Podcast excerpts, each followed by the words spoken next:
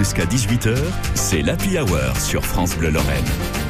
Et monsieur Jérôme Prodhomme, il me donne faim. Moi, chaque après-midi, ça tombe bien, là, on est, on est à peu près à l'heure du goûter. Qu'est-ce qu'on mange, tiens, Jérôme? Rien à voir entre l'origine du casse-croûte et celle du sandwich.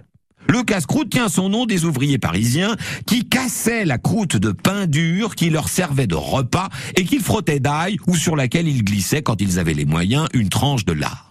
Le sandwich, c'est l'invention de Monsieur Sandwich, ou plutôt de Lord John Montagu, quatrième Lord Sandwich, né en 1719 et qui consommait du pain entrecoupé de lard pour gagner du temps au bureau quand il était ministre et au jeu aussi d'après un Français nommé Pierre-Jean Grolet, qui raconte que Lord Sandwich se faisait porter son repas entre deux tranches de pain pour ne pas quitter la table de jeu quand il avait la main heureuse.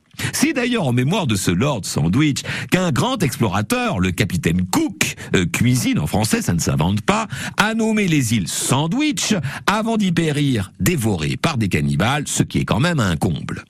Très apprécié par les Français, puisqu'on sait qu'on en mange dès 1830 à Paris, le sandwich est amélioré par les New-Yorkais qui inventent le club sandwich en remplaçant le pain par du pain de mie et en lui donnant sa forme triangulaire. Devenu populaire en France à partir des années 30, le mot a fini par talonner le mot casse-croûte avant d'en devenir le synonyme. De nos jours, le sandwich, c'est plus de 7 milliards d'euros de chiffre d'affaires en France et plus de 1 milliard de sandwichs vendus chaque année, tous styles confondus, autrement dit baguette ou pain de mie.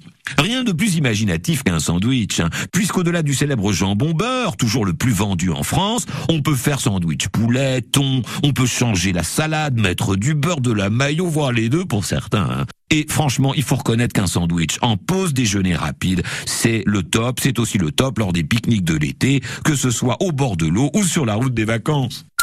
Non, la cuisine, c'est quelques plats célèbres comme le sandwich, mais c'est surtout beaucoup de cœur. Jérôme Prodhomme dans les petits plats dans les grands sur France Bleu Lorraine.